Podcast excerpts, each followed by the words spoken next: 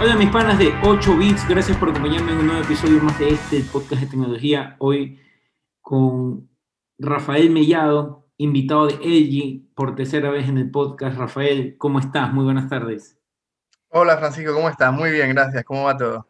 Bien, muy bien. Como este podcast es súper espontáneo, quiero explicarle un poco a la gente lo que pasó. Este podcast ya lo grabamos, ya lo conversamos, pero eh, aquí el señor Pancho se, no sé qué haya pasado con su computadora, se desconfiguró, algo sucedió y no, Zoom no grabó la conversación y estamos volviendo a grabar. Así que casi que fue un ensayo del podcast anterior. Sí, sí, fue un, ensayo solo. Pero buen ensayo, buen ensayo. Sí, sí. bueno, Rafael está con nosotros porque eh, a muchos de ustedes, eh, quienes son eh, escuchas del podcast de nosotros, siempre han estado interesados mucho en el tema de los televisores, monitores, este tipo de, productos. Y hoy Rafael nos viene a conversar eh, acerca de la nueva línea OLED de, de, LG, la cual ya veníamos conversando el año pasado. De hecho, mi primer podcast con él, mi primera conversación con él se da a raíz de, de estos dos monitores, pero de estos dos televisores nuevos que había sacado en el 2020 LG y ahora en este año eh, ha sacado ya la actualización. Eh, más allá de ser el reemplazo de estos, de los monitores anteriores, lo cual técnicamente no lo viene siendo, es eh, la presentación de una nueva tecnología con la cual van a trabajar estos, estos televisores, eh, tanto en la parte del procesador como en la parte de la pantalla, eh, y bueno, algunos beneficios más. Como la gente quiere escuchar el que sabe y no al interlocutor del podcast, Rafael, cuéntanos. Eh, bueno, pues sí, eh, nosotros estamos presentando ya nuestra nueva línea de OLED Evo, que es la, evolución de OLED, esta ya la nueva generación de televisores OLED. El año pasado estábamos hablando de la serie C10, que vino a Ecuador la serie C10 y la serie G10, y este año Ecuador vamos a traer eh, la serie C1, que es la nueva la, eh, OLED Evo. Y lo más destacable es que vamos a traer un, modelo de 48 pulgadas, que es un modelo de OLED que se ha hecho específicamente pensando, pensado para gamers. Para, tiene varios tipos de tecnología que va a ser compatible eh, con gamers de PC y con gamers de consola. Entonces esa es la gran novedad que traemos, que traemos un OLED de 48 pulgadas, el más, el más pequeño que se había traído hasta ahora era de 55. Entonces esa es como la, gran novedad que tenemos, pero igual también hay muchas cosas nuevas que trae esta nueva generación de OLED. Eh, tiene un nuevo procesador Alpha 9 de cuarta generación, que la verdad que es increíble ya lo, que es capaz de hacer este procesador para optimizar la imagen, para mejorar la imagen también. Eh, también viene con, eh, con sonido inteligente. la inteligencia artificial también ha sido ampliada bastante, entonces tiene muchas más opciones y la verdad es que estamos muy contentos de presentar al mercado ecuatoriano pues, la evolución de la tecnología OLED. Para quienes no escucharon el podcast anterior, eh, bueno, del año pasado, cuando hablamos de estos televisores, eh, cuando yo, lo, cuando yo lo, lo, anuncié y antes de que tú estuvieras, mucha gente, como te dije en ese episodio, me preguntaba, oye, ¿y qué tira un procesador en el televisor? O sea, ¿cómo, ¿qué tiene que ver? Porque nosotros estamos acostumbrados a que las, o sea, innovación en, del lado del procesador venga en otros dispositivos, como los celulares, las tablets, los computadores, pero en un televisor, si bien todos sabemos que hay procesamiento y que tiene una capa de, procesamiento y hay un procesador, ¿por qué ahora se lo anuncia tanto y por qué LG ha decidido incorporar estos procesadores? ¿Qué, ventaja tiene tener un procesador eh, dentro de un televisor? Porque poniéndome del lado de, la persona que compra, la compra de televisores es súper plana, por lo menos en Ecuador y en muchas partes de Sudamérica, la compra es quiero tener la mejor calidad. Y la mejor calidad en televisores ya pasa a ser a veces imperceptible, porque tú le puedes decir, ¿sabes qué? Tengo este, este televisor con 8K, pero hay que ver si tienes la capacidad de contenido en los dispositivos para transmitir 8K, que, que, sé yo, Netflix en algún momento comienza a traer 8K, ancho de banda, o sea, muchas cosas. En un televisor, ¿cómo, ¿Qué ventajas te da tener todo esto? Eh, bueno, lo principal del procesador que tenemos el procesador, como ya he dicho, el, Alpha 9 de cuarta generación. Ya llevamos, este es el cuarto año que estamos eh, instalando estos procesadores eh, casi inteligentes en, en, nuestros televisores. Entonces, el procesador ya lo que hace es Eh, obviamente la calidad de imagen tal cual del televisor es una calidad de imagen excelente, eh, pero el procesador lo que hace es que optimiza los contenidos para que se vean mejor en el televisor. Entonces, eh, el año pasado, por ejemplo, vamos a decir que estábamos viendo una escena en una película dependiendo del tipo de película que el procesador detectaba, el procesador era capaz de detectar si era una película de acción, si son deportes, si es un texto de una computadora que estamos viendo. Entonces, el procesador era capaz de diferenciar qué es lo que estábamos viendo y se ajustaba para que eh, la forma de verlo fuera óptima. ¿no? Entonces, por ejemplo, en el caso de deportes, eh, se ponía el televisor más rápido para que, para que la imagen fluyera lo más posible. En la de televisión, eh, perdón, en la de computadora, pues intentaba poner el texto lo más nítido posible para que fuera legible. Entonces, el procesador nuevo de este año, el Alpha 9 de cuarta generación, ya lleva todo esto a un nivel más avanzado todavía donde el año pasado el televisor podía diferenciar el fotograma, que es lo que había, y decía, mira, aquí tenemos una persona que está parada delante de un bus y el bus está de fondo de una ciudad. Entonces, el televisor, el procesador lo que hacía es que detectaba eso y optimizaba la imagen para que se viera lo mejor posible.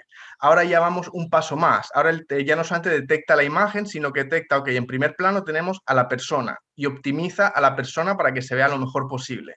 En el segundo plano tenemos el bus que está detrás de la persona y ajusta los colores, los textos y todo el bus para que se vea lo mejor posible.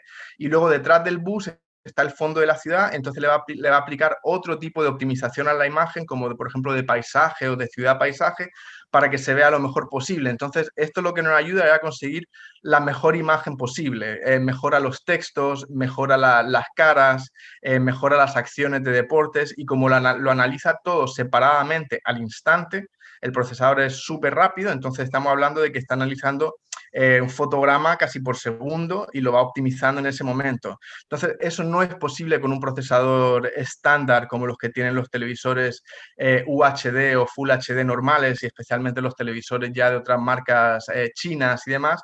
Ellos nunca podrán hacer algo así porque este es un procesador súper potente que hace todo esto en tiempo real. Entonces, eso es lo principal y ya además de también diferenciar diferentes tipos de imagen y video, también diferencia el audio. Entonces el procesador este, nosotros sabemos cuando estamos viendo Netflix y de repente cambiamos a la televisión nacional, tenemos en Netflix el volumen en 40 y pasamos a la televisión nacional y en 40 es un escándalo. Tenemos que bajar el volumen, bajarlo a 10, a 12 y lo dejamos en día a 12. Nos vamos a Disney Plus y en Disney Plus hay que subir el volumen a 60, entonces subimos el volumen a 60. Pero ahí otra vez ponemos la televisión y otra vez el escándalo. Entonces el procesador detecta estos diferentes niveles de audio y se ajusta para que no tengamos que estar subiendo y bajando cuando cambiamos. Porque claro, y también... Y ahorita que hay tantos servicios de streaming, me pasa mucho en mi casa que yo, por ejemplo, en mi televisor veo mucho YouTube y de repente mis hijas quieren ver Disney Plus y cuando cambio el volumen es muy, muy bajo. Pero si de Disney Plus pasamos a Netflix a ver alguna tira cómica de ellas, el volumen se va altísimo estándar. Entonces, eh, hay, que, hay que controlar bastante eso. E inclusive dentro de las mismas transiciones de las películas, cuando tú estás escuchando diálogos o partes así, está bien el volumen, pero de repente pasas una escena donde hay algún intro musical porque va a pasar algo en un paisaje o algo y se te va el pico y tienes que bajarlo porque a lo mejor se levanta alguien en tu casa y qué sé yo. Sí, exactamente. El procesador ayuda a resolver todos estos problemas, especialmente también el que decías del, tema del, audio, que quizá en una película cuando está en una escena romántica y están susurrando y no escuchamos nada y subimos el volumen y de repente en la siguiente escena hay una explosión y despertamos a todo el vecindario con el volumen que teníamos, pues eso también el procesador inteligente detecta el nivel de, de sonido para intentar siempre equilibrarlo y cuando están susurrando, pues le sube un poquito para que lo escuchemos mejor y cuando hay ruido muy fuerte, como dice, una intro musical, una explosión, disparos, pues lo baja para que no tengamos que estar subiendo y bajando el volumen cuando estamos viendo una película por la noche para molestar a, los vecinos y al resto de la gente de, nuestro domicilio. Rafael, otra pregunta que yo siempre bueno, te la hago porque lo he criticado mucho de todos los manufacturantes y es por qué es tan difícil ponerle nombres a los productos.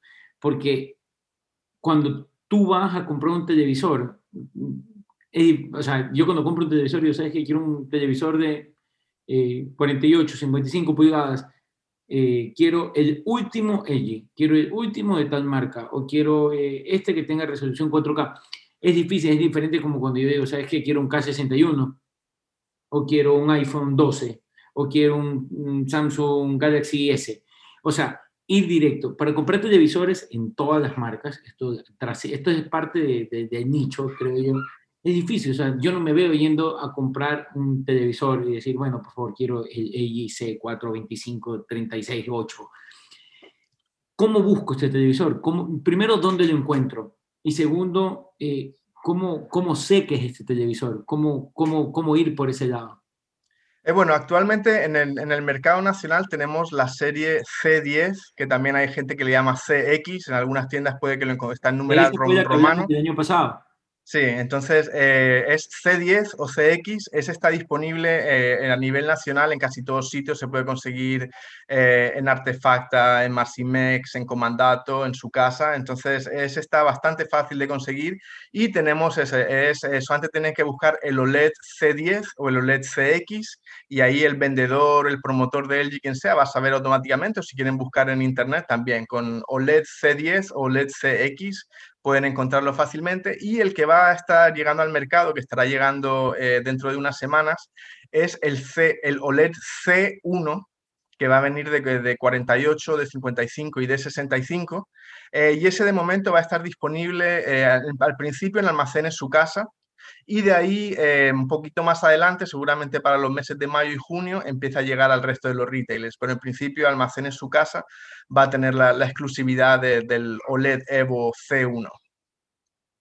Pero sí, sé que los, nombres es confuso. Sí, entonces tenemos que buscar como el C1. Sí, el C1. Con el OLED C1 es fácil localizarlo. Eh, en exclusividad inicialmente en su casa, ¿verdad? Sí, en almacén en su casa lo va a tener. ¿O lo va a tener? Sí, lo va a tener, ya queda poco. Me parece que si no es para la semana que viene, para, para finales de la semana siguiente, estará ya en almacén en su casa en, el punto de venta. Y eso, ya poquito a poco irá llegando al resto de tiendas eh, a lo largo del año. Perfecto, perfecto.